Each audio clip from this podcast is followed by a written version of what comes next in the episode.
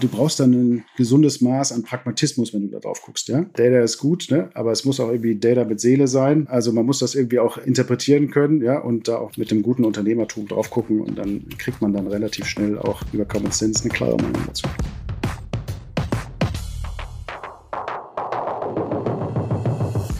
Der Facebook Marketing Talk mit Jin Choi. Dein Interview-Podcast mit inspirierenden Gästen aus der Marketingbranche. Hallo und herzlich willkommen zum Facebook Marketing Talk Nummer 48. Bei meinem heutigen Gast handelt es sich um den Bereichsleiter Marketing der Rewe Markt GmbH und zwar Clemens Bauer. Clemens hatte vor kurzem sein einjähriges Jubiläum bei Rewe und kam im Juli 2020 von Zoo Royal, wo er vier Jahre lang die Verzahnung von E-Commerce und stationärem Handel maßgeblich vorangetrieben hat. Bereits seit 2012 ist er fester Bestandteil der Rewe-Gruppe und daher freue ich mich besonders auf seine Einblicke in die Branche und eine Diskussion über die Veränderungen, die wir alle wahrnehmen. Die Rewe Group ist mittlerweile in 21 europäischen Ländern präsent und im Segment der Super- und Verbrauchermärkte, der Drogeriemärkte, der Baumärkte, aber auch im E-Commerce und in der Touristik vertreten. Bekannte Marken sind unter anderem die TUM Baumärkte, die Discountermarke Penny, DR Touristik und österreichische Marken wie Billa und Bipa. Von Clemens möchte ich heute vor allem erfahren, welche neuen Verbrauchertrends er erkennt, wie wichtig der Schwerpunkt Regionalität geworden ist, welche Auswirkungen der Rewe Lieferservice und der Nachhaltigkeitsgedanke auf das Geschäft haben und welche Rolle, welche Rolle die Kaufleute dabei spielen. Und jetzt ganz viel Spaß im Facebook Marketing Talk Nummer 48.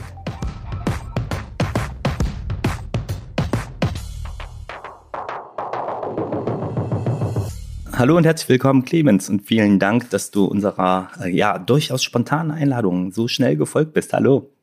Hallo und herzlichen Dank. Cool. Ähm, super, dass du da bist. Und Clemens, schön, dass ähm, wir dieses Gespräch hier führen können. Und ich muss dir ja erstmal direkt gratulieren. Du bist ja äh, jetzt seit ziemlich genau einem Jahr in der Position des Bereichsleiters Marketing bei Rewe. Und äh, wie gefällt es dir denn? Das stimmt, ich bin jetzt seit einem Jahr da. Und ich muss sagen, das war tatsächlich auch eine äh, äh, durchaus äh, eine challenging oder eine anstrengende Zeit, ne? weil ich äh, quasi mitten im Lockdown äh, oder in der Pandemie diesen Job übernommen habe. Ähm, und äh, das durchaus anstrengend war, auch die Teams tatsächlich einfach kennenzulernen. Das war äh, eine Herausforderung, aber ich finde, ähm, ich bin da sehr gut angekommen. Also wir haben äh, tatsächlich äh, ein fantastisches Unternehmen, ein fantastisches Team, tolle Leute am Start ähm, die mich auch alle echt super gut aufgenommen haben, die mir geholfen haben, da auch sehr schnell reinzuwachsen und reinzukommen. Und ähm, insofern äh, fühle ich mich sehr wohl, ja. Klasse. Wir sprechen momentan ja nicht so gerne über Fußball, ja.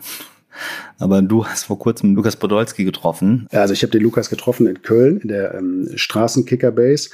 Ähm, das hatte natürlich was mit Rewe zu tun. Und zwar haben wir 250.000 Euro gespendet an äh, die Lukas Podolski Stiftung. Für die, die Köln nicht kennen, die Straßenkicker Base ist eine äh, äh, Straßenfußballhalle, ja, äh, äh, bei die Lukas Podolski betreibt.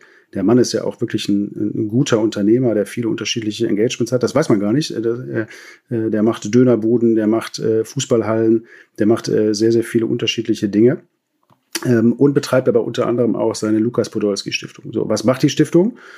Die baut Bolzplätze und bietet tatsächlich für die Kids draußen ähm, genau Nachwuchs an, aber auch äh, sag mal für Leute, die vielleicht nicht in jedem Verein gehen können und einfach Straßenfußball, Trainings an, ja, Sozialtrainings an. Und äh, das machen die sehr, sehr gut ähm, und äh, versuchen auch den Kindern wieder eine Möglichkeit zu geben, Sport zu machen und das auch ein bisschen zu animieren. Das finde ich etwas, was man auf jeden Fall gut unterstützen muss. Das haben wir im Rahmen unserer Kampagne gemacht. Ähm, und das war eine tolle, eine tolle Sache, dass wir da äh, tatsächlich äh, 250.000 äh, übergeben durften. Ja. Hm. Was die Zuhörerinnen und Zuhörer vielleicht auch nicht wissen, ihr seid ja offizieller Ernährungspartner der Nationalmannschaft und ihr setzt euch ja generell, also auch nicht nur für die Lukas Podolski Stiftung, sondern darüber hinaus Gerne, äh, besonders auch für Fußball auf allen Ebenen. Ein Stichworte sind da einfach mal Torhunger oder auch Scheine für Vereine. Scheine für Vereine war ein bisschen breiter aufgehangen. Welche Rolle spielen diese Themen für euer Marketing und wie kam es dazu? Also, so grundsätzlich ist das so. Rewe ist schon sehr, sehr klar, die Marke Rewe ist sehr, sehr klar mit dem Thema Nachhaltigkeit verbunden. Ja, eins unserer wichtigsten Ziele ist, das, was wir tun im Bereich Nachhaltigkeit, auch erlebbar zu machen. Und wir definieren Nachhaltigkeit natürlich mit Umweltschutz, Verpackungsreduktion, Klimaschutz, Tierwohl, aber genauso gut auch mit dem Thema soziales Engagement. Ja, und soziales Engagement ist ja so ein breites Feld, das sind unterschiedliche Sachen. Was man verstehen muss, ist, dass Rewe zum Großteil ja aus Märkten besteht, die von echten Kaufleuten geführt werden, also selbstständige Kaufleute geführt werden. Und das ist so, die sind Teil dieser Gemeinschaft. Ja, die sind Teil der Gesellschaft, in der sie auch leben und sind da auch immer engagiert. Und wir engagieren uns für Vereinsfußball, wie wir uns national auch für die Nationalmannschaft engagieren oder auch in der Bundesliga für den ersten FC Köln engagieren. Insofern ist dieses Engagement für Fußball, für den Sport, für gesunde Ernährung für uns schon was, was wir ernst nehmen und was uns treibt. Und du hast Torhunger angesprochen, das wissen tatsächlich wenige, ist aber in meinen Achten echt eine sensationell gute Kampagne oder ein sensationell gutes Ding. Was wir dort machen, ist, wir, wir, wir veranstalten äh, äh, hunderte von Fußballcamps. Ja, das heißt, wir gehen tatsächlich in die Vereine, äh, mit die lokalen Vereine und äh, gehen dort mit äh, Training-Packages rein und zeigen den Kindern, dass sie besser kicken können, wenn sie sich gut ernähren. Also wir versuchen ihnen tatsächlich gute Ernährung spielerisch beizubringen. Und äh, das machen wir sehr erfolgreich. Es ist eine tolle Sache. Ja? Äh, die Kinder sind glücklich, die lernen was, die können Fußballcamps machen. Ähm, das ist schon mega spannend. Hm. Ähm, aber auch aufgrund ähm, des Charakters dieser Kampagne ist, ist vermutlich aber auch eine längerfristige Initiative. Ja, das ist eine längerfristige Initiative. Das ist für uns Teil der Aktivierung ne, des Sponsorings mit dem DFB zusammen, weil wir das auch mit dem DFB zusammen machen. Und äh, jeder, der irgendwie im Sponsoring zu Hause ist, der weiß das. Also das, was man am Sponsoring macht, ist gut, aber dann fängt die Arbeit ja eigentlich erst an. Da musst du was tun. Ja? Genau, du musst was tun damit. Nicht? Du kannst nicht nur sagen, also man muss sich ja die Frage stellen, ne? ist äh, äh, Rewe auf einer Bande, hat das jetzt irgendwie Sinn? Ne? So, die Markenbekanntheit äh, ist immens. Ne? Macht das, also treibt man damit noch den Erfolg der, der Marke weiter? Die Frage ist durchaus relevant, die man sich stell, die wir uns stellen. Äh, wir sagen, es muss ein Stück weit äh, ja auch authentischer Content sein. Ne? Und wenn du manchmal ist das wirklich auch überraschend, wenn du so bei uns durch das, durch das Team gehst, ne, durch die Reihen läufst und dir die Menschen anguckst und fragst, wofür brennt ihr eigentlich, ja, dann wirst du aus jedem Mund hören, ich brenne eigentlich für Nachhaltigkeit. Ich habe richtig Bock darauf, Nachhaltigkeit auch irgendwie erlebbar zu machen. Deswegen sind solche Sachen auch immer, das ist das, was uns antreibt, ja, äh, Menschen gesunde Ernährung beizubringen, das eben nicht langweilig zu machen, das nicht mit dem erhobenen Zeigefinger zu machen, sondern tatsächlich an die Kids zu gehen, da was Cooles zu machen, mit denen Fußball zu spielen und denen zu zeigen, hör mal, du kannst kicken, wenn du dich gut ernährst, kannst du dich noch besser kicken. Deswegen machen wir solche Webseiten wie torhunge.de, Deswegen machen wir solche Kampagnen. Deswegen haben wir einen Foodtruck gebaut, mit dem wir durch die Lande fahren, ja, und äh, bei Fußballvereinen stehen und äh, Menschen zeigen, guck mal, es muss nicht nur immer der fleischhaltige Döner sein, sondern du kannst auch äh, vielleicht hier einen, einen guten Wrap essen oder dich sonst wie gesund ernähren, ja. Also wir zeigen tatsächlich auch, wie es konkret geht. Mhm. Und ähm, von der Struktur und von der strategischen Planung her betrachtet, wie geht ihr da an, an, an Marketing und Markenkommunikation ran? Also wir haben äh, für uns, ähm, wir haben uns äh, vier klare langfristige Ziele gesetzt, die wir erreichen wollen. Ja, sehr konkret. Und davon ist Nachhaltigkeit eins der äh, überragendsten natürlich. Ja. Und gerade wenn du so eine vielfältige Marke wie die Rewe steuerst, ähm, musst du gucken, äh, was passt denn da rein und was passt nicht da rein. Ja. So, wir haben, ich meine, was ist die Zielgruppe von Rewe? Ganz Deutschland. Ja, primär erstmal ganz Deutschland. Ja, äh, ob jung, alt, irgendwie ist jeder einmal mindestens im Rewe. Ja, so und jetzt musst du ja das Gefühl hinbekommen, dass du da so eine Konsistenz in die Marke reinkriegst, dass die Menschen verstehen, wofür wir stehen und was wir auch wollen. Das heißt, wir müssen schon klar kommunizieren. Wir machen super viel im Thema Nachhaltigkeit. Unsere Aufgabe ist es, das tatsächlich umzusetzen, ob das jetzt Verpackung ist, ob das Tierwohl ist. Das sind die Aufgaben, die wir haben. Wie hat sich das Marketing speziell hinsichtlich der Nachhaltigkeit durch die Möglichkeiten der digitalen Medien, der sozialen Medien für euch verändert? Wie seht ihr Kanäle? Vor, sagen wir, nicht allzu langer Zeit hat man eigentlich immer noch gesagt, wir machen ein Thema top-down und dann bringen wir das ins TV und dann gucken wir mal, ob es ankommt oder nicht. Ne? So, äh, wenn du dir jetzt mal, äh, äh, wenn ich das sagen darf, ähm, ich habe mal eine Slide gefunden bei RTL im Geschäftsbericht. Ihr müsst da mal reingucken, finde ich sensationell gut. Ne? Die haben mal aufgemalt von 1950 bis jetzt, ne, wie sich die Anzahl der Medien und äh, die äh, Anzahl der Kanäle verändert haben. Ja? Und das ist eine, eine, eine, eine, eine, eine so, eine so eine plakative Grafik, die geht einfach schwer auseinander. Ja? Und ähm, man sieht sehr deutlich, dass die, äh, dass die Anzahl der Medien natürlich extrem angestiegen ist, das wissen wir alle, und dass die Komplexität natürlich sehr angestiegen ist, ja. Und ähm, ihr mit Facebook gebt uns tolle Möglichkeiten, irgendwie Content sauber aufzusteuern. Ähm, alle andere Kanäle schaffen das auch. Die Technologie ist eine andere geworden, ja. Und jetzt ist die Frage, die man sich immer stellt, das, das ist so ein Beispiel, was ich immer gerne bemühe. Jetzt nimmst du mal Rewe Bio, die Marke, ja, eine der wichtigsten und, und, und erfolgreichsten Biomarken in Deutschland. Hauptsächlich gebrandet mit einem Label Naturland. Ja? Weißt du, was Naturland heißt? Wenn du mich so fragst, ich, ich weiß natürlich, was es heißt, aber du wirst mir jetzt äh, mehr Kontext dazu geben. Äh, genau, das ist äh, Rewe Bio ist eine, also Bio ist eine Zertifizierung und dann gibt es andere Zertifizierungen, die noch strenger sind, die den Tieren noch mehr Platz gönnen, die noch mehr Anforderungen an Futter haben. Also eine echt komplexe Geschichte. Aber eigentlich, wenn du, ne, wenn du den Menschen fragen würdest, möchtest du eigentlich, dass dein äh, äh, Schwein, was du isst, oder dein Rind, was du isst, äh, dass das Futter bekommt, was auf diesem Hof stattfindet, oder soll das Futter irgendwo aus der Welt herkommen? Dann wird dir jeder sagen, nee, ich hätte aber gerne das lokale Futter. Ne? Wenn du, also eigentlich hier eine coole Sache, die uns alle interessiert. Aber wie erzählt man diese Geschichte jetzt? Ja, sehr komplex. Wie erzählt man die jetzt? Und das ist ja die Frage, nochmal auf die Kanäle zurückkommt, das ist die Frage, die wir uns stellen müssen. Ist denn da ein TV-Spot das Richtige? Kann man diese komplexe Geschichte in 20 Sekunden oder in 30 Sekunden erzählen? Interessiert die dann auch jemand? Haben die Menschen das dann verstanden? Ist da eine Facebook-Ad das Bessere? Ja, wo Menschen damit interagieren, wo Kommentare sind, wo du vielleicht noch mehr hast und wo du vielleicht auch eine Interaction hast, die vielleicht eher an 60 Sekunden liegen? Oder ist das einfach ein simples Display-Ad und du hast eine gute Linkpage dahinter oder hast ein gutes Linkziel dahinter? Ja? Ist das vielleicht einfach der beste Kanal? Aber die Frage ist, keiner kann dir dieses konkrete Beispiel immer beantworten, sondern gibt es nur eins, das muss man ausprobieren. Ständig und immer wieder ausprobieren. Und das Schlimme daran ist, das ändert sich auch noch. Ja, mal, also die Menschen ändern sich ja auch und äh, deswegen musst du da immer dranbleiben und immer ganz genau hingucken, wo du solche, solche Messages auch rüberbringst. Ja, die Intervalle und auch die Innovationszyklen, die verändern sich ja. Ne? Auch die Art und Weise, ähm, wie Nutzungsveränderung der einzelnen Kanäle erfolgt. Ne? Das, äh, Klar, wir sind doch mittendrin. Ja massiv. Ja, natürlich. Wir sind doch mit, wir sind ja gerade mittendrin. Ne? Schau dir ein Unternehmen an wie ähm, jetzt zum Beispiel L'Oreal. Ne? Äh, wenn man sich das mal anguckt, was die, was die machen und welche Transformation die da, die, die selber für sich und ihrem klassischen TV-Marketing heute schon hingelegt haben. Ja? Wie der Digitalshare bei L'Oreal sich entwickelt hat, nachzulesen, auch in dem Jahresbericht. Sensationell, die liegen äh, weit über 50 Prozent. Ja, die haben äh, massiv Gas gegeben. Ich hatte ja auch die Freude, ähm, einige äh, Maßnahmen davon begleiten zu dürfen. Ne? Das war dann wirklich von 0 auf 100 und die Beschleunigung ist dann wirklich äh, überproportional vonstatten gegangen.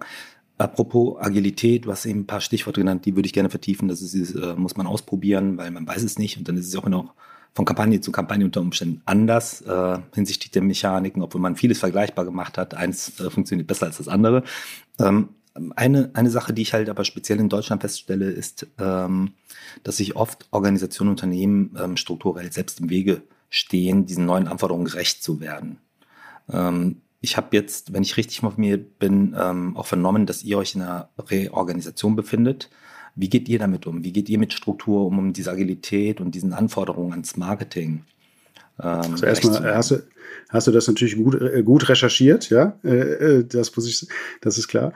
Ähm, also wir befinden uns ständig in Änderung momentan. Ne? Ähm, aber ähm,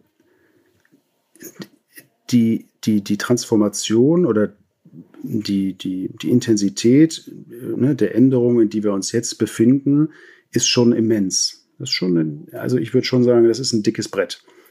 Und das liegt natürlich sehr viel auch am, am, am das, was wir so datengetriebenes Marketing nennen. Ja? So, wir haben uns schon sehr genau gefragt, was heißt das denn jetzt hier alles für uns? Was passiert denn hier alles gerade? Und wie müssen wir uns eigentlich auch ändern? Ja, ich gebe dir so ein konkretes Beispiel. Also, wenn ich so ganz viele Kanäle habe, Ja, und ich verstanden habe, um das L'Oreal-Beispiel jetzt nochmal zu nutzen, ne? also wenn man mir äh, heute eine äh, Sonnencreme verkaufen möchte, dann geht das mit einem sehr einfachen Werbemittel. Da musst du nur drei oder zwei kleine Kinder drauf machen. Da würde ich sofort sagen, ja klar, Sonnencreme muss ich kaufen. Ja? Wenn ich 18 gewesen oder als ich 18 war, hätte man da durchaus ein anderes Bild äh, äh, nehmen können. Ja? Äh, und das erklärt ja einfach schon, das simple Beispiel erklärt ja schon, ja, äh, du brauchst jede Menge Content. Wo soll der eigentlich herkommen? Ja, wo soll der herkommen? Wo soll der Content herkommen? Wie würden wir den aufbauen? Wer macht das Shooting? Wie produzieren wir den?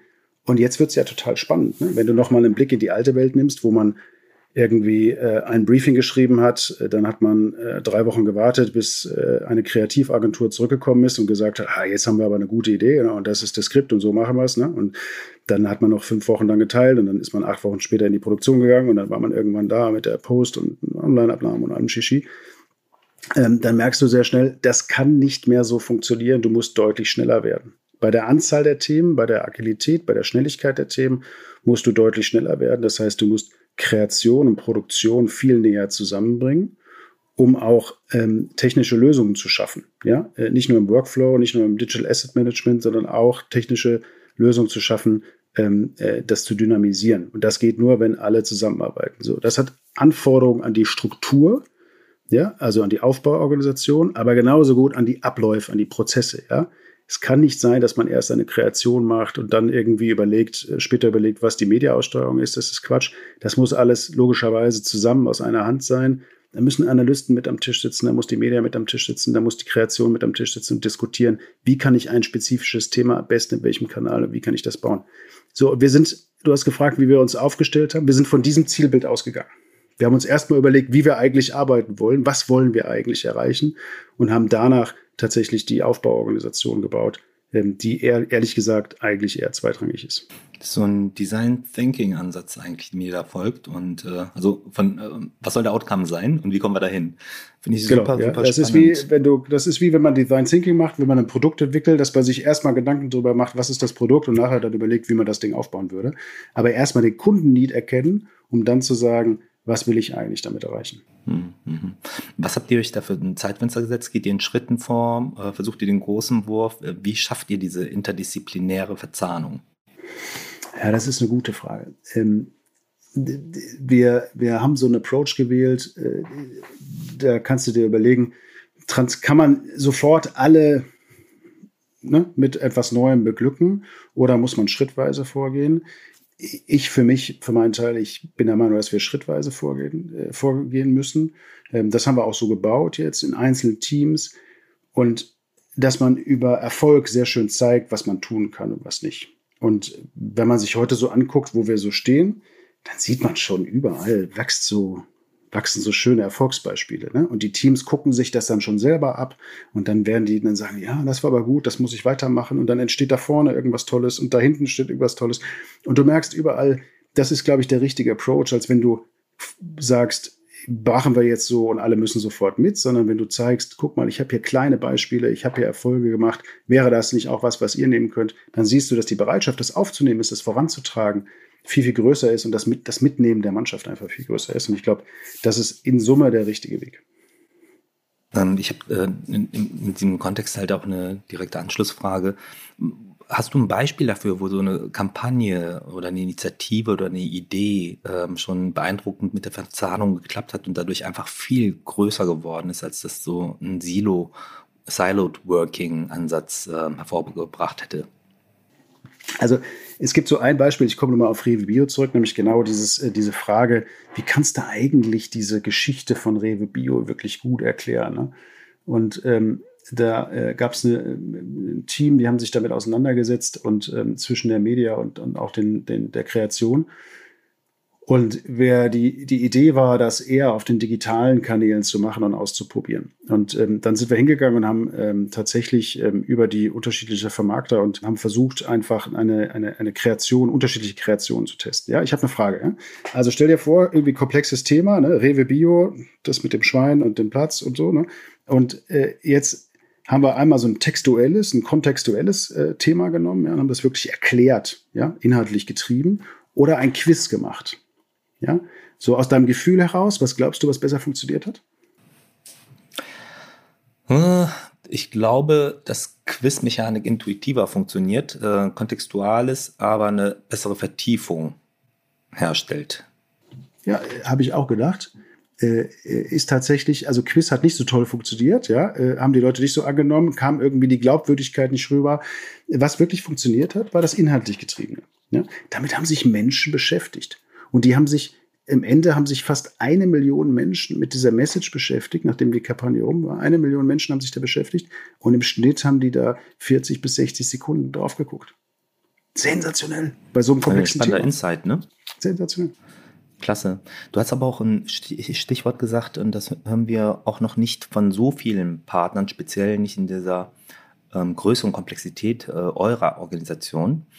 Ähm, das machen eher so die digitalen Nativen und, und äh, auch eher in der Startup-Szene, sprechen halt nicht mehr nur noch von Kampagnen oder Initiativen, sondern wirklich auch von Content und Content-Strategien. Ja? Also nicht mehr in diesem klassischen Markenführungsbild.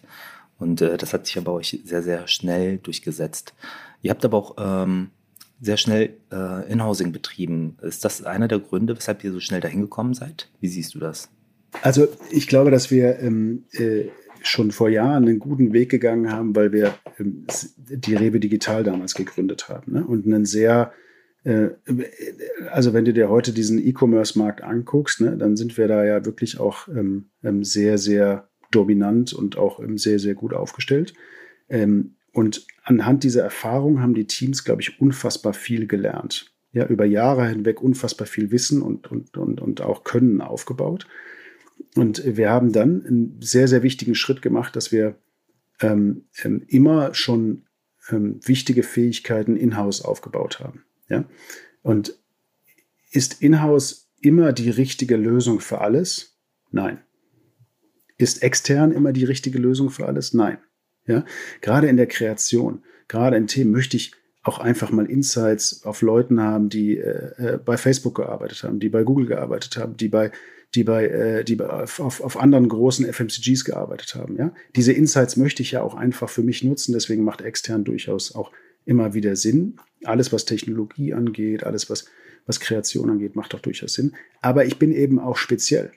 Äh, deswegen brauche ich auch meine Leute, die sehr, sehr viel wissen von meiner eigenen Organisation, die von meinen eigenen Fähigkeiten sehr, sehr viel Wissen haben, die das dann bringen. Wenn ich die beide zusammenbringe, dann habe ich immer gut gewonnen. Und ich glaube, das ist etwas, ähm, was, was uns treibt, was uns durchaus immer antreibt. Und wir haben dazu noch, es ist sehr gut vermocht, jetzt mal die digitale und die klassische Welt zusammenzubringen und das in ein Team zu gießen. Und das macht uns momentan stark, weil wir in beide Richtungen argumentieren können, in beide Richtungen denken können und auch alles miteinander verbinden können. Und das ist etwas, was, was wirklich eine, eine, eine sehr, sehr gute Fähigkeit gesehen hat. Ne? Beispiel Mediabereich, äh, den, den, den der Jan Fleming ähm, äh, macht. Ähm, ein, ein, tolles, ein, ein tolles Team, was dort entstanden ist. Ja? Äh, Klassikmedia, Digitalmedia zusammen in einem Team ähm, dort wird alles verhandelt, dort wird alles gesteuert, dort wird alles aufgebaut. Ähm, das macht große Freude, das zu sehen. Diese Fähigkeiten haben wir ähm, für uns aufgebaut im Marketing und ähm, das ist etwas, was uns, glaube ich, sehr stark vorantreibt. Und daher kommen auch Gedanken wie, ah, wir müssen nicht nur Kampagne denken, wir müssen noch viel mehr in Trigger Points denken, wir müssen viel mehr in der Customer Journey denken. Wir brauchen auf vielen Themen mehr, ähm, äh, äh mehr Always-on-Kommunikation. Und ähm, daher kommen tatsächlich diese Ansätze, die uns dann auch wieder stark machen. Also das ist, wenn ich aus meiner Beobachtung heraus und Erfahrung heraus, speziell bei eurer Unternehmensgröße, so konsequent und auch wirklich sehr schnell umgesetzt worden, diese Vermählung aus ähm, klassisch und neu, ähm, digital und, und, und analog, das finde ich schon ziemlich bemerkenswert, wie konsequent ihr das durchgezogen habt. Aber es ist auch Zeit, es ist hm? auch Zeit, um mutig zu sein. Ja, es ist momentan nicht die Zeit äh, zu gucken, äh, abzuwarten und zu überlegen, sondern momentan ist die Zeit, mutig zu sein und äh, auch bei diesen Themen wirklich voranzugehen. Wenn du dir guckst, auch was in der Branche passiert, ne, was, in dem, was im Wettbewerb passiert, ähm, da schläft niemand. Ja, da schläft niemand. Alle sind, äh, glaube ich, äh, in, in, in, in, erhöhter, in erhöhter Aufmerksamkeit. Und äh, deswegen ist es nicht die Zeit, hier äh, zu warten oder zu zögern, sondern wir müssen hier mutig weiter vorangehen. Das sind Macherqualitäten, gefragt und die, die spüre ich hier eindeutig. Finde ich total klasse. Was für einen Impact hat aber zum Beispiel so, so dein Erfahrungswert oder wie geht ihr an, an so Leuchtturmthemen ran? Ähm, es gibt ja die klassische Weihnachtskampagne. Ja, denkt ihr noch in, trotzdem in dem großen Film, ähm, habt ihr auch da einen komplett neuen Approach? Kannst du äh, für dieses Jahr schon einen kleinen Ausblick geben, ähm, ohne äh, vielleicht alle Details zu verraten, aber wie, wie, wie hat sich dadurch die strategische Fassung dafür verändert? Also konkreten Ausblick hm. will ich und kann ich natürlich nicht geben. Ja, äh, aber ihr aber, arbeitet schon länger dran, ne? Äh, nee, wir wissen es immer noch nicht, ehrlich gesagt, ja. das ist uns noch nicht ganz klar. Ähm, wir hm. sind dran, ja, aber hm. ähm, ja, wir gehen da eigentlich, das ist wenig spektakulär. Wir gehen da eigentlich ran, wie wir da immer dran gehen. Ne? Äh, das, was uns stark macht, ist, dass wir da nicht mit einem äh, nicht mit einer Kreationsdenke rangehen, sondern wir immer in einem crossfunktionalen Team an solche Dinge rangehen. Und wenn du dir mal anguckst, was natürlich machen wir auch Kampagnen, ne? auch, auch, auch viel äh, mit euch zusammen. Wenn man jetzt anguckt, was wir so die letzte Zeit gemacht haben, jetzt nehmen wir nochmal das Thema der Fußballkampagne. Ähm, wir haben einen fantastischen Werbespot, höchst emotional. Ich glaube, genau richtig für die Zeit und in dem, in dem Medium auch genau richtig. Wir haben sehr deutliche und sehr ähm, regionale Spots gemacht, äh, die wir auf Social Media ausspielen, ähm, wo Kaufleute an sich äh, ihre, ihre Geschichten erzählen, wie sie irgendwie einen Kunstrasenplatz gesponsert haben, wie sie Jugendmannschaften zu ähm, äh, Turnieren schicken. Ja, äh, äh, das ist übrigens eine Story, die mir sehr gut gefällt. Da gibt es einen Kaufmann, der hat seine Jugendmannschaft zum Dana Cup geschickt. Ja, und für alle, die das wissen, der Dana Cup ist ein Jugendturnier in Dänemark.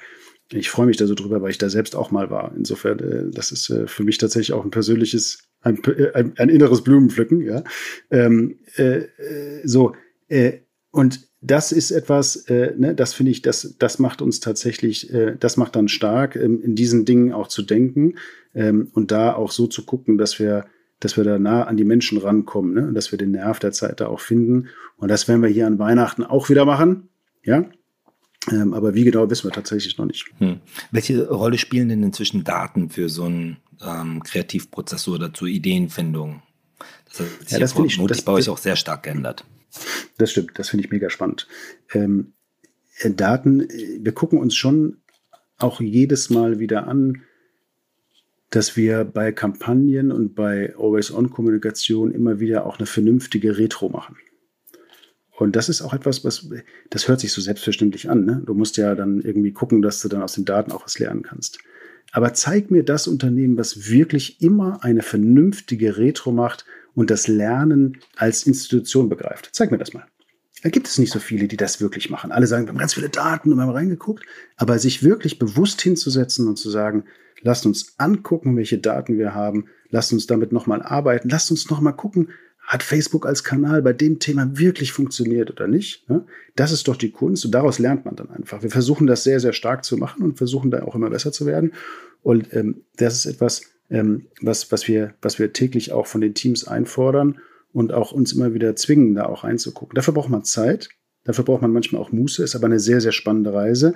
Und vor allen Dingen musst du dann auch die Bereitschaft haben, dich von dem Gelernten wieder zu verabschieden.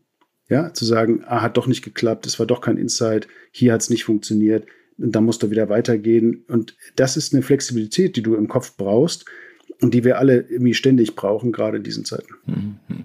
Ihr forscht wahrscheinlich auch im Bereich der Consumer Insights. Ein paar Sachen werdet ihr natürlich direkt aus dem Absatz heraus ähm, eindeutig sehen. Was sind denn so ähm, die aktuellen Insights, die euch bewegen auf Konsumentenseite?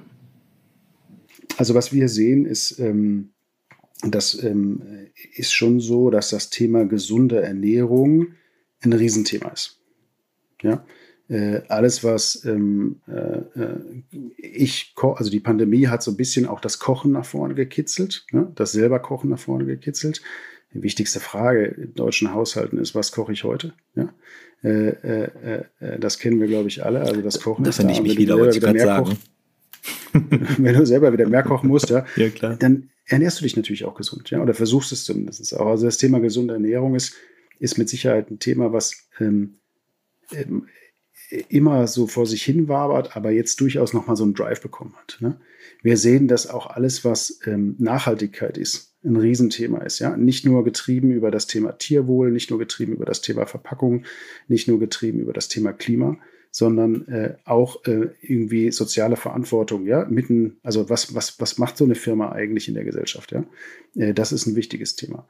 Ähm, das sind, glaube ich, Dinge, die uns nächstes Jahr durchaus beschäftigen werden und immer weiter beschäftigen werden, was du ja aber auch äh, an, bei uns und auch an allen äh, Marktbegleitern irgendwie äh, durchaus äh, momentan erkennen kannst, dass äh, das Thema durchaus omnipräsent ist, ja. Ja, stimmt. Ähm, wobei ihr wart schon, ich sag mal, Early Stage und ähm, auch schon ähm, sehr früh an dem Thema Regionalität ähm, orientiert, das in den Fokus zu stellen. Und äh, vielleicht gibst du uns da mal so ein bisschen Kontext. Was hat sich da in den letzten Jahren entwickelt und verändert? Ähm, und äh, wie spielt ihr das Thema Regionalität? Das ist ja, es ist super spannend, was da gerade passiert. Ne? Also schau mal, äh, regionales Obst und Gemüse findest du heute in jedem Rewe-Markt. Ja, da, der Bauer um die Ecke liefert die Eier, der Bauer um die Ecke liefert äh, Obst und Gemüse.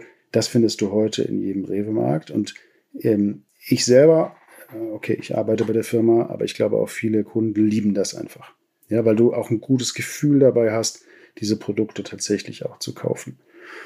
Und das ist etwas, was wir, glaube ich, weiter ausbauen werden und auch weiter vorantreiben werden. Wir haben heute schon zigtausende regionale Lieferanten. Ja, das ist äh, auch gut und das ist auch für die Bauern gut, die dort anliefern. Und du merkst, in der Corona-Pandemie hat sich dieser Effekt auch noch weiter verstärkt dieser Wunsch nach Regionalität, nach ähm, hier aus deiner Region zu kaufen, hat sich weiter verstärkt.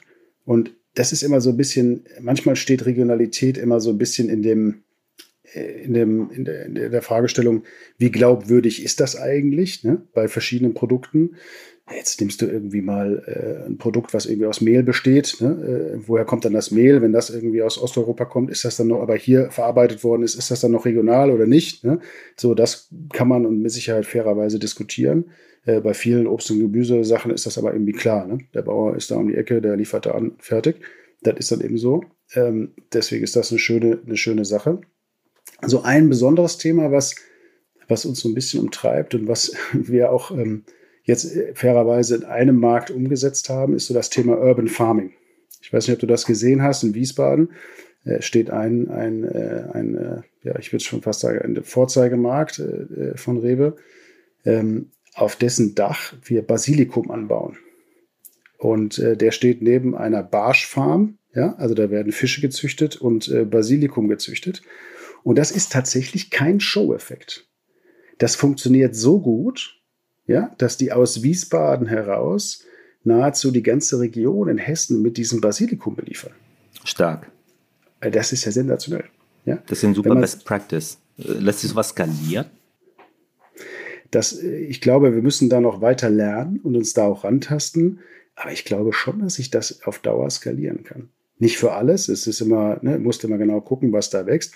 Aber am Ende ist das ja ein Gewächshaus, was auf einem Rewe-Markt steht. Und da im Gewächshaus ja auf anderen Farmen auch alles Mögliche wächst, warum soll sich das dann nicht skalieren lassen? Hm, hm.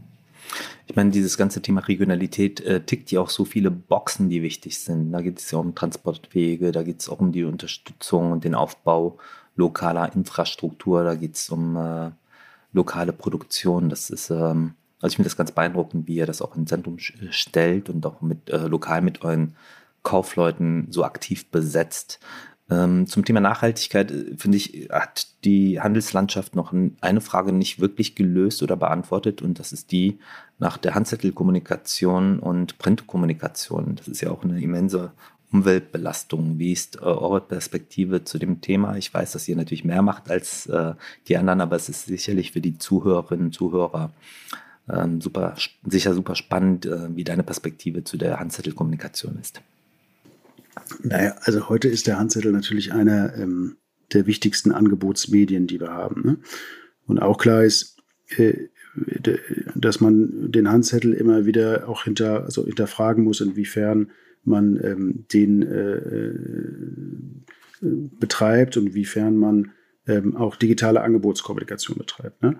Hm, und klar. je mehr die Zielgruppen sich da verschieben, desto mehr kannst du da auch ähm, in digitale Angebotskommunikation gehen. Ich glaube, das ist, ähm, das ist total klar. Ähm, und wir müssen immer so ein bisschen gucken, ähm, dass wir natürlich die Menschen auch erreichen. Für viele ist das tatsächlich auch das Blättern im Handzettel noch durchaus auch eine Beschäftigung, die am Wochenende stattfindet. Ja? Also wir sehen schon, dass das durchaus eine Relevanz hat. Ähm, und ähm, deswegen kannst du, schaltest du so ein Medium ähm, äh, nicht unbedingt äh, einfach so ab. Wenn du gute, äh, ne, wenn man gute Alternativen hat, wenn man gute Alternativen gemeinsam aufbaut, dann müssen wir, glaube ich, alle noch äh, gemeinsam dran arbeiten, ähm, das weiter zu tun. Ähm, dann wird das natürlich äh, auch eine spannende Geschichte werden. Hm, ich glaube, das hängt einfach auch wirklich mit der Zielgruppen ähm, Ansprache ab. Wir sehen ja einen deutlichen Shift jetzt speziell bei den jungen Menschen. Wir haben einen unheimlich hohen Anteil an ähm, Handzettel- und Werbeverweigerern. Das ist äh, natürlich auch eine strukturelle Entwicklung, die zunimmt. Ne? Aber ich finde, das ist einer unserer äh, persönlichen äh, Hauptfokuspunkte, da die Angebotskommunikation also auch ein Stück weit für euch mitzugestalten und zu revolutionieren.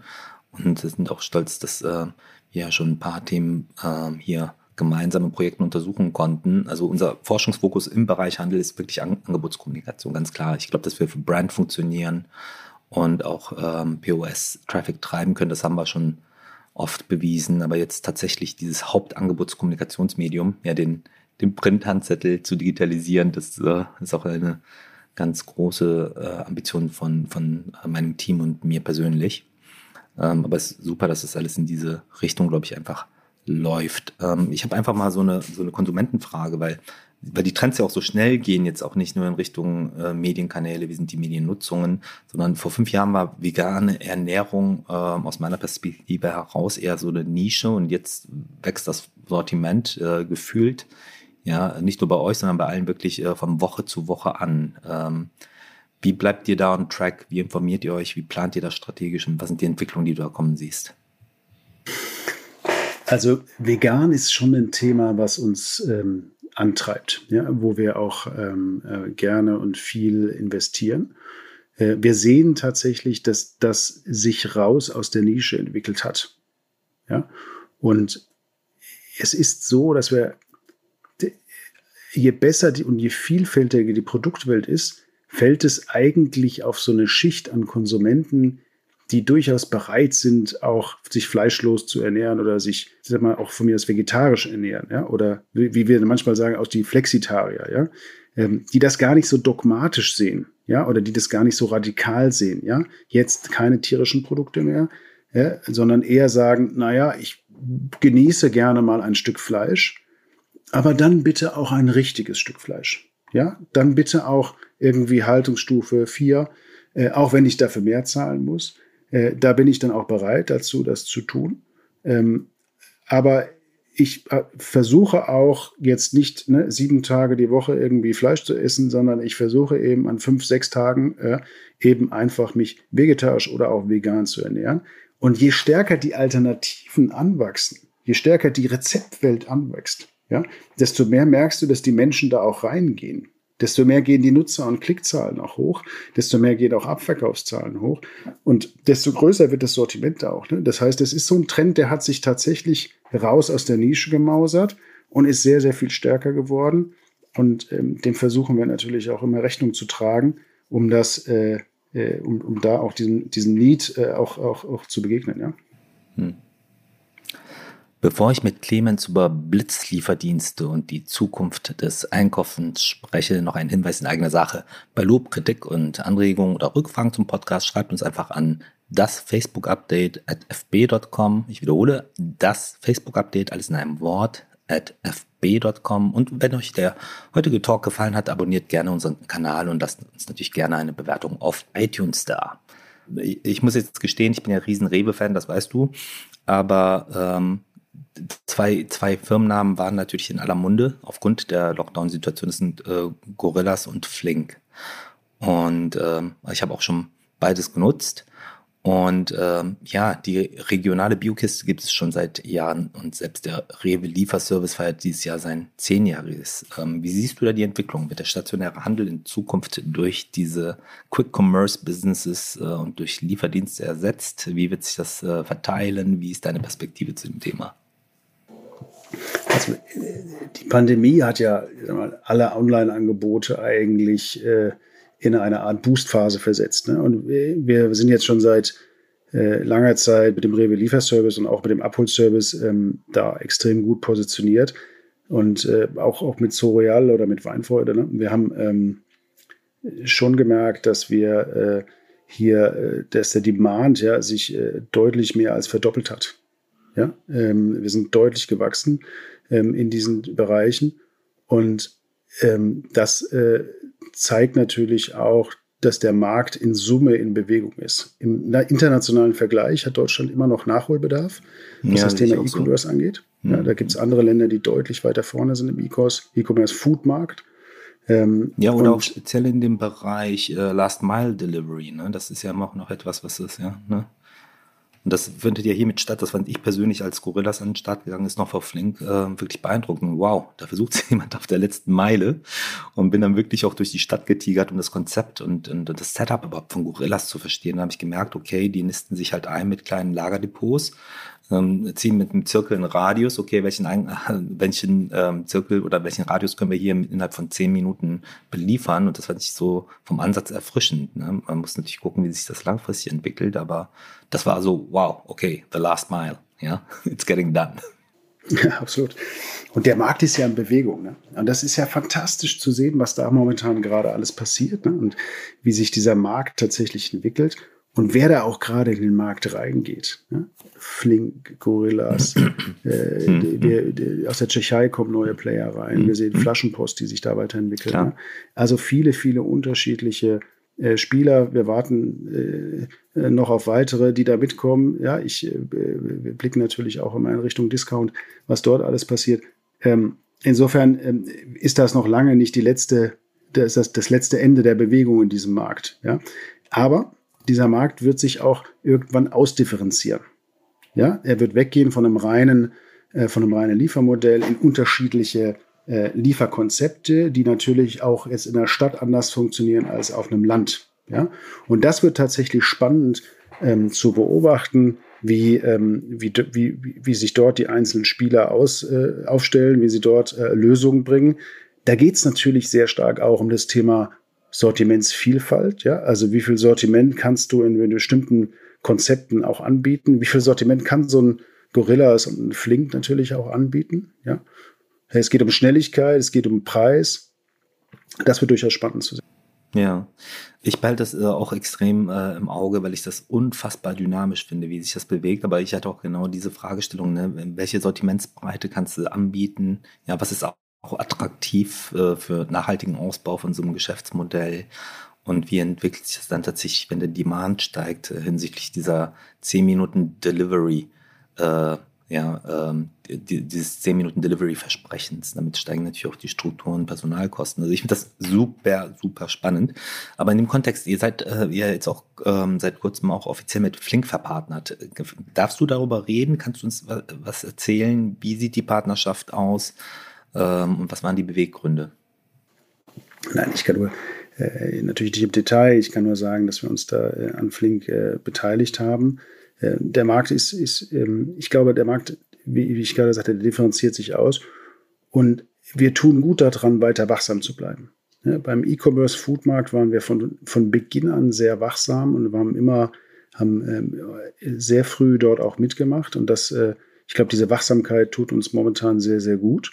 Ähm, und äh, wir ähm, versuchen das weiter umzusetzen ähm, und äh, gucken, dass wir uns da ähm, möglichst gut und, und sinnvoll positionieren. Mhm. Steht das im Widerspruch in der, der Rewe Lieferservice zu Flink oder ist das unter Umständen sogar etwas, was irgendwann mal Synergien herstellen könnte? Naja, das tut es ja jetzt schon. Ne? Also die, äh, die, äh, Flink wird exklusiv von ähm, Rewe beliefert. Ne? Insofern ist das schon, äh, glaube ich, eine Synergie, die wir hier ähm, auch zu, die wir hier erreicht haben. Ähm, und jetzt muss man sich fragen, ist das derselbe, ist das dieselbe Zielgruppe? Ne? Zum Beispiel, das meinte ich mit ausdifferenziert. Also wenn wir irgendwann wieder ins Büro fahren, ja, dann habe ich ja irgendwie eine Journey, wo ich sage, schau mal, ich bin mittags im Büro, ich weiß, ich muss einkaufen, ich gehe auf die App, tippe das ein und zwei Stunden später ist das irgendwie abholbereit in meinem Rewe-Markt. Und dann fährst du da vor und dann gehst du da rein, ist schon bezahlt, nimmst mit, bist wieder raus, dauert drei Minuten, hast das volle Sortiment, alles happy. Das ist schon cool. Ja, es wird aber auch eine Journey geben, wo du abends dann da stehst und sagst, oh Mensch, jetzt brauche ich aber noch drei Paprika. Hm. Ja, das sich natürlich dann liefern zu lassen, ist auch cool. Das heißt, es wird unterschiedliche Modelle geben, die Nischen werden sich ausdifferenzieren. Ähm, und das wird das Spannende daran sein, zu gucken, ähm, wo das dann genau hinschlägt und welches dieser einzelnen Modelle dann wirklich profitabel werden kann ähm, und welches dann wirklich auch eine Retention haben kann und wer von denen natürlich dann auch die, die, die Skalierung hinbekommt, um dann in Summe wieder gutes Geschäft zu machen. Hm, hm, hm. Ja, das, äh, dem stimme ich total zu. Und was wir auch sehen, ist halt natürlich, dass verschiedene Konzepte und ähm, Vertriebskanäle sich auch ähm, den Kategorien tatsächlich unterschiedlich entwickeln. So Bopis zum Beispiel war letztes Jahr zum Beispiel in Deutschland noch kein Riesenthema. Inzwischen ist Bopis für Consumer Electronics zum Beispiel ein Riesenthema geworden, ja. Und da hängt man auch so ein bisschen hinterher. Wir sehen immer irgendwie aus dem Austausch unserer mit unseren Kollegen aus, aus äh, England und ähm, aus USA, dass halt all diese Vertriebsvernetzungen deutlich schneller stattfinden. Und du hast ja auch schon vor einigen Jahren bei Zoo Royal mal gesagt, der Kunde kauft am liebsten über alle Kanäle so gesehen, äh, äh, dass er da schon komplett verinnerlicht. Ne? Und jetzt geht halt alles noch nur noch viel schneller. Genau, das, das ist, ich finde, das zählt heute auch noch. Ne? Du kannst es ja nicht, glaub mal nicht, dass ein Kunde sich einen Kanal aussucht und dann immer nur in diesem einen Kanal kaufen wird. Das wird so nicht passieren. Es gibt ja unterschiedliche Journeys. Natürlich gibt es Kunden, die dann Heavy User von einem Punkt sein wird. Das ist gar keine Frage. Aber es gibt natürlich unterschiedliche Journeys. Kunden verändern sich aber auch, ja äh, wenn du Kinder bekommst, hast du auf einmal einen ganz anderen Demand, ja, achtest auf andere Produkte, achtest auf eine andere Produktvielfalt, als wenn du jetzt irgendwie alleine bist oder äh, Double Income No Kids. Du veränderst dich ja auch, du veränderst ja auch dein, deine Wahrnehmung an Produkten, an Eigenmarken, die du für dich selber forderst. Ja, das heißt, da passiert ja auch etwas und äh, am Ende ist es doch auch so, klar, die Convenience ist entscheidend, aber irgendwie ist auch das Produkt extrem entscheidend. Ja, das Sortiment, was du hast, die Eigenmarken, die du hast, und wir haben vorhin viel über Nachhaltigkeit und Regionalität gesprochen. Und diese Angebote musst du auch machen. Ja, äh, und äh, das ist etwas, glaube ich, was man in der Gesamtheit auch nochmal angucken muss. Und wer denn die einzelnen Player das dann auch immer bekommen können oder nicht bekommen können, das ist die Frage, die man sich dann eben auch stellen muss. Am Ende differenziert sich das aus und du wirst auch deine äh, oder die Kunden werden ihre persönliche Journey natürlich anpassen, werden diese Dinge auch nutzen. Das ist auch gut und richtig so. Aber sie werden natürlich auch nicht irgendwie immer jetzt nur zu einem generieren, sondern sie werden eine Vielzahl an Services nutzen. Und ich glaube tatsächlich, dass du gut daran beraten bist, ähm, Kunden viele Möglichkeiten zu geben. Ne? Bei Zoo Royal war das genau dieselbe Geschichte. Wir haben das damals auch gemacht und haben ähm, für uns auch ähm, beschlossen, dass wir die Eigenmarke, die, die substanziell ist für Zoo Royal, ne? die substanziell ist für Zoo Royal, ähm, dass wir die Eigenmarke auch in die Regale der Rewe bringen. Und das ist weit was Neues, weil es ist ein echtes Premium-Pet-Food und äh, das in den Supermarkt zu kriegen, das ähm, äh, war dann auch irgendwie, also so ein Fachhandelskonzept in den Supermarkt zu stellen, das war irgendwie auch neu und anders. Und äh, das hat aber sehr, sehr gut funktioniert. Und jetzt kommt das Spannende und der spannende Insight darauf, wenn man sich überlegt, was der, was, was einer der besten Neukundenmotoren für Zoroyal war, war es tatsächlich die stationäre Distribution. Und zwar mhm. online wie mhm. offline. Und das war, das war, das war, das muss man verstehen. Ich glaube, dann wird auch klar, dass Kunden tatsächlich agieren und unterschiedliche Journeys in unterschiedliche Kanäle legen. Mhm. Ähm, ich glaube, Clemens, wir könnten uns über so viele Aspekte ähm, endlos enthalten. Ich finde das auch ganz spannend, wie ähm, mit welchem Erfahrungshorizont äh, und Background du darauf blickst und äh, Dinge so klar schildern kannst. Ich muss ein bisschen ähm, aufgrund der Zeit aufs Gaspedal drücken, leider. Wir, müssen, wir machen einfach mal irgendwann Talk 2. Ja. Dann können wir ein paar Themen auf, aufgreifen. Und äh, was mich persönlich auch umtreibt und beschäftigt, ist einfach die mangelnde Diversität und mangelnde Inclusion, die speziell in der Handelslandschaft äh, so sich äh, zeigt immer wieder. Ich führe seit Jahren mit einem Partner McKinsey zum Beispiel jährlich einen Multi-Channel Summit. Setzen wir um und ähm, versuchen halt ähm, auch die, ähm, ja wirklich ähm, das Thema Diversity Inclusion abzubilden. Und das ist eine unheimliche Herausforderung in der Teilnehmerschaft. Wir müssen da ganz kreative Konzepte entwickeln, um die Diversität einfach wirklich dort ähm, anzutreiben. Ähm, wie, wie ist deine Perspektive dazu? Wie gehst du bei Rewe damit um? So in der Rewe Group leben wir Diversity tatsächlich auch, ja, in allen möglichen Art und Weisen. Und ich glaube, als Kölner Unternehmer ist das äh, eigentlich auch äh, klar, äh, dass du das so tun musst, ja. So, ähm, aber am Ende äh, ist das ja nicht das Unternehmen, das Diversity treibt, sondern das bist du selber. Ja, das ist dein eigenes persönliches Denken, was Diversity ausmacht oder nicht. Und ganz ehrlich, ja, ist jeder von uns gefragt, das auch voranzutreiben. Ein Regenbogenlogo ist schön, gut, ist ein wichtiges Zeichen, aber es ist, sind wir selber, die den Unterschied zu machen zwischen wir akzeptieren Diversity, wir wollen Diversity, wir leben Diversity oder eben nicht.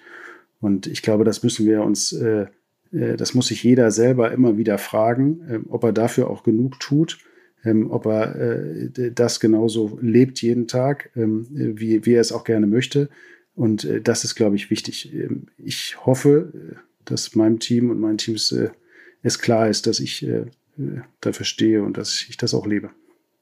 Vielen Dank für dieses sehr starke persönliche Statement. Ich sehe es genau so wie du. Das ist so halt auch irgendwie wie Purpose Marketing, wo man sich irgendein Badge irgendwie ja, in die Kommunikation aufpappt. Ähm, es ist, muss gelebt werden. Ja, und da achten wir zum Beispiel bei Facebook auch extrem drauf.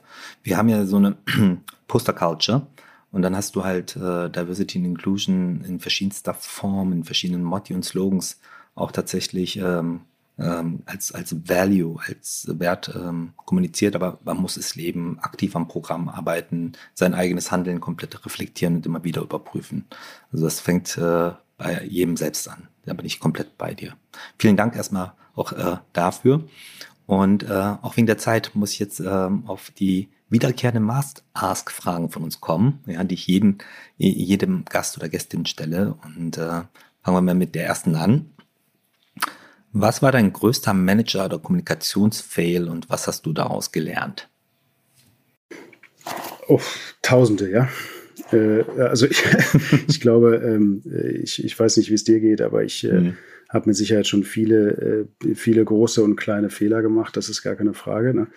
Ähm, und ich, ich könnte gar nicht sagen, was der größte ist und was der, ähm, äh, was die Insights sind. Aber wenn du zum Beispiel äh, in meiner Zeit bei Zorial habe ich mal gedacht, dass die äh, Sparbox-Lieferung einfach das wäre, was jenes ist. Ne? Und was man unbedingt einführen müsse und auch sofort machen sollte.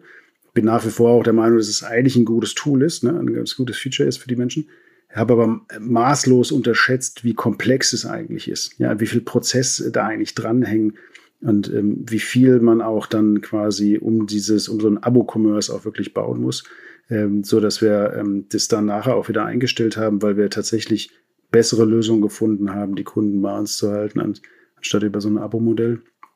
Die Erfahrung hat übrigens jeder Player einmal gemacht, weil alle, glaube ich, irgendwie einmal gedacht haben, das müssten sie ausprobieren und das wäre es jetzt. Ähm, äh, so, was habe ich daraus gelernt? Ja, äh, gelernt äh, ist vielleicht nicht immer mit einer Idee sofort loszupreschen, ja, und zu sagen, das ist es, das machen wir, sondern sich mit bestimmten Dingen noch mehr Zeit geben, sie wirklich zu durchdenken und sich hinzusetzen und sich ehrlich zu fragen, gibt es hier einen Elefanten im Raum, äh, äh, was ist der Case, wie viel Aufwand ist dahinter und gibt es nicht auch durchaus andere Dinge, die du machen kannst. Wir hatten damals echt viel Glück. Wir haben parallel dazu ein zweites Programm aufgesetzt, ähm, und das hat tatsächlich dann funktioniert, so dass wir dann eigentlich eher nur wählen mussten, was das einfacher für uns war. Insofern war das gut. Äh, Learning ist, ähm, schaff dir immer Alternativen. Und das zweite ist, äh, schaue, dass du, ähm, dass du die Dinge wirklich durchdenkst und dir Zeit genug nimmst, sie auch wirklich in der Konsequenz zu durchdenken. Und sei es, seist du dir auch noch so sicher, ja, hm. Frage, Leute. Vielen Dank für diese äh, spannenden Learnings und ich, stimme dir zu, das wird sich auch ähm, mit anderen Cases auch bei mir decken. Ja? Äh, aber das ist ja gut, dafür sind wir ja da, dass man lernt und aus diesen Learn aus, aus den Erfahrungen heraus dann wirklich einfach äh, beim nächsten Thema die Dinge verbessert. Ähm, welche drei Erfolgsfaktoren haben dich zu, der, zu, zu dem Experten gemacht, ähm, der du heute bist? Äh, äh, ich glaube, also das, was mich tatsächlich im durchaus mal stark geprägt hat, ist, ist, ist eigentlich so ein bisschen ähm, die Unterschiedlichkeit in, in, meinem, in dem, was ich gemacht habe bisher. Ne? Ähm, ich habe äh, lange Strategieberatung gemacht, ähm, ähm, klassisch. Ähm, das ähm, war einfach ein sehr, sehr gutes Handwerk, ähm, um Struktur, logisches Denken voranzutreiben. Aber ich habe genauso gut, war ich mal über zehn Jahre selbstständig und habe ein äh, Hotel auf Mallorca geführt und aufgebaut. Wow. Im, Im Norden. Das wusste ich nicht. das, das, war eine spannende, das war durchaus eine spannende Zeit, ja. ja. Also bei der äh, persönlichen Bucketlist äh, mit Bar mhm. auf Mallorca mhm. und Hotel auf Mallorca kann ich also schon mal so einen Haken dran machen. ja. äh, das hat äh, viel Freude gemacht. Ähm, und das war eine äh, sehr, sehr spannende Zeit, ähm, die mich vor allen Dingen ähm, so ein bisschen Demut gelehrt hat. Ja, Demut vor ähm, äh, Arbeiten in anderen, also doch mal in, im Ausland habe ich viel gearbeitet, aber nochmal wirklich so ein Stück zu leben in, einem, in einer anderen Kultur, in einer speziellen Kultur, wie wir sie auf Mallorca vorfinden, ähm, aber auch Demut nochmal vor Unternehmertum. Und das ist was anderes, als wenn man in einem Konzern arbeitet. Das ist auch wichtig und, und, und hat auch viel mit Unternehmertum zu tun.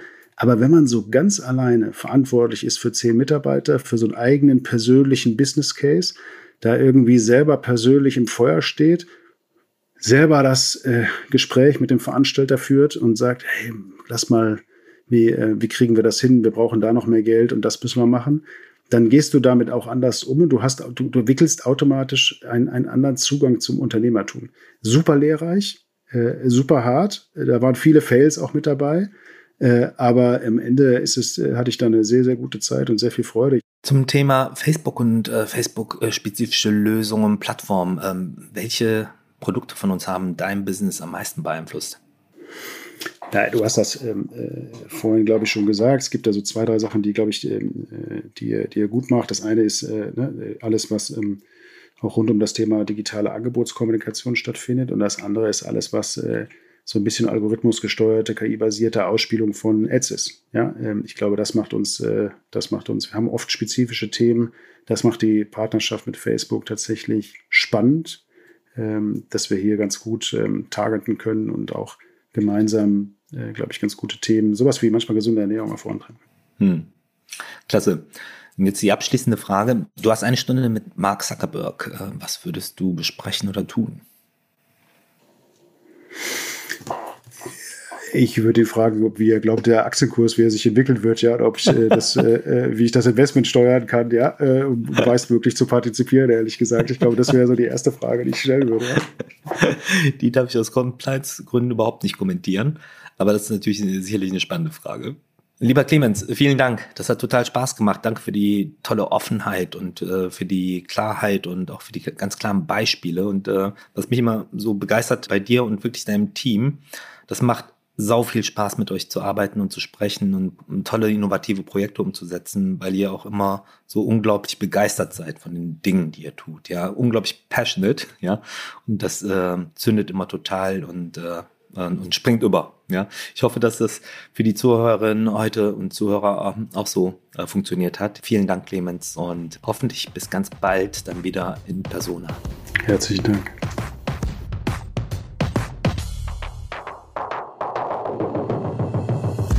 Das Facebook Update. Deine wöchentliche Podcast-Dosis aus erster Hand rund um das Thema Digitalisierung. Jetzt abonnieren in der Podcast-App eurer Wahl und up to date bleiben. Dieser Podcast wird produziert von Podstars bei OMR.